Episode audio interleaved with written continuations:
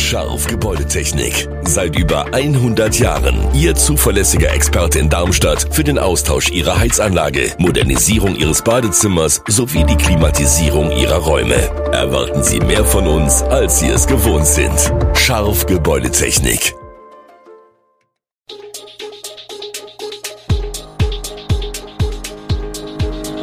Gude, unser morgendliches News Update. Das Wichtigste aus Südhessen für Sie im Überblick. Guten Morgen aus Darmstadt an diesem 28. November. Synagoge in Michelstadt mit Eiern beworfen, südhessische Arztpraxen bleiben am Mittwoch aus Protest zu und was das Ende der Isolationspflicht für Schulen bedeutet. Das und mehr gibt es heute für Sie im Podcast. Wo befinden sich die Hitze-Hotspots in Darmstadt und was lässt sich stadtklimapolitisch daraus ableiten? Einige Hinweise sind bereits im Klimagutachten enthalten. Die Stadt möchte es aber genauer wissen und ihre Zusammenarbeit mit dem Deutschen Wetterdienst, DWD, intensivieren. Zwei neue Wetterstationen sollen installiert werden, um Temperatureffekte auf versiegelte und unversiegelte Flächen besser zu ergründen. Eine neue technische Einrichtung soll es vor dem Darmstadium geben, eine weitere in der Nähe eines Spielplatzes am Oberwaldhaus, das sich weit entfernt vom Stadtkern am Mühlbach befindet. Damit sollen Auswirkungen und Ausprägungen des Wärmeinseleffekts besser verstanden werden. Startschuss soll der 1. Dezember sein, wenn die neuen Wetterstationen aufgestellt sind. Die stationären Messungen sollen zunächst zwei Jahre lang durchgeführt werden und können ab dem Sommerhalbjahr 2023 durch mobile Messungen von Temperaturen und Witterung flankiert werden. Am Samstagabend sind in der Michelstädter Altstadt mehrere Hausfassaden durch geworfene Eier verunreinigt oder beschädigt worden. Ersten Ermittlungen zufolge entnahm eine Gruppe junger Heranwachsender im Alter von 15 bis 19 Jahren mindestens eine mit ein befüllte Pappschachtel aus einem Selbstbedienungsstand in der Mauerstraße, dann bewarfen sie laut Polizei sich und angrenzende Gebäude mit diesen Eiern. Hierbei wurde auch die Fassade der Synagoge der jüdischen Gemeinde in Michelstadt in Mitleidenschaft gezogen.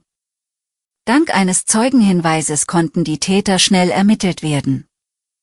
Diese werden sich nun unter anderem wegen Sachbeschädigung strafrechtlich verantworten und für den entstandenen Schaden im unteren dreistelligen Bereich und die Reinigungskosten der Hausfassaden und der Straße aufkommen müssen.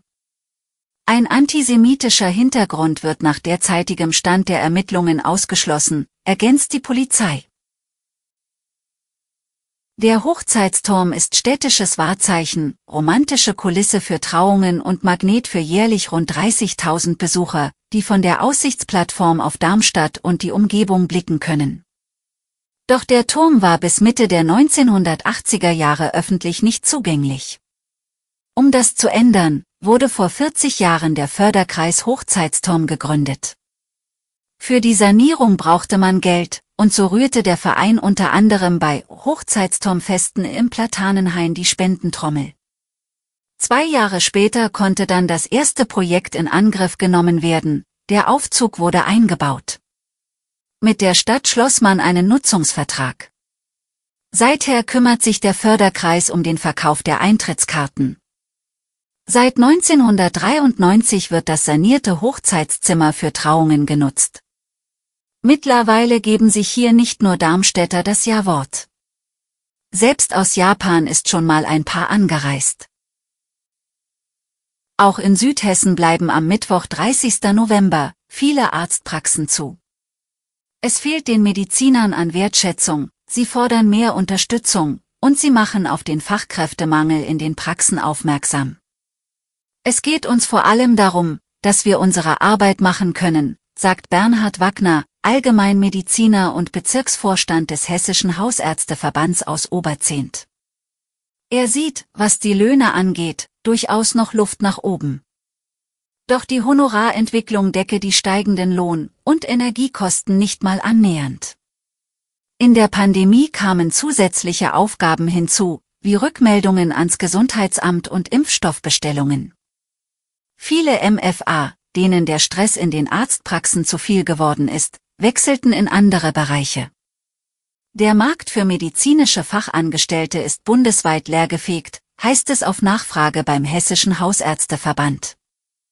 Den Engpass in den Praxen müssen letztlich die Patienten ausbaden.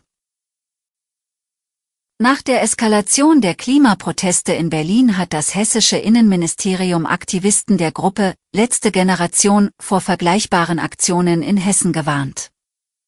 Die hessische Polizei ist entschlossen, den Präventivgewahrsam bei vorangekündigten Aktionen der Protestgruppe Letzte Generation oder anderer Protestgruppen konsequent anzuwenden, soweit die gesetzlichen Voraussetzungen im Einzelfall gegeben sind, teilt das hessische Innenministerium mit. Aktivisten der letzten Generation waren am Donnerstag auf das Gelände des Hauptstadtflughafens BER eingedrungen und hatten den Betrieb empfindlich gestört. Politiker bis hin zu den Grünen reagierten mit scharfer Kritik, aus den Reihen der Unionsparteien gibt es Forderungen, die Regeln zum Präventivgewahrsam, auch Vorbeugehaft genannt, zu verschärfen. Der präventive Gewahrsam ist in den Polizeigesetzen der Länder geregelt. Dabei geht es stets um die Verhinderung unmittelbar bevorstehender Straftaten oder schwerer Ordnungswidrigkeiten.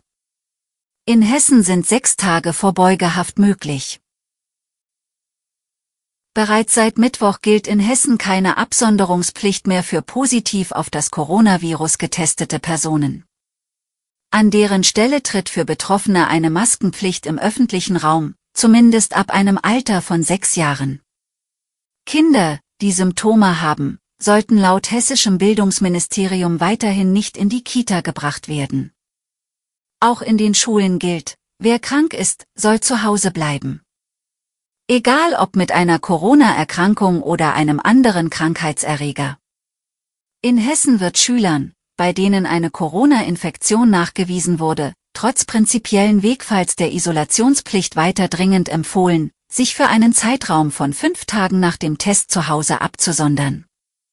Diese Empfehlung gelte auch nach Ablauf der fünf Tage weiter, bis mindestens 48 Stunden Symptomfreiheit bestehe, maximal jedoch für zehn Tage. Solange keine Krankmeldung vorliege, würden Schüler in dieser Zeit am Distanzunterricht teilnehmen. Alle Infos zu diesen Themen und noch viel mehr finden Sie stets aktuell auf echo-online.de. Gute Südhessen ist eine Produktion der VRM von Allgemeiner Zeitung, Wiesbadener Kurier, Echo Online und Mittelhessen.de. Redaktion und Produktion die NewsmanagerInnen der VRM. Ihr erreicht uns per Mail an audio.vrm.de.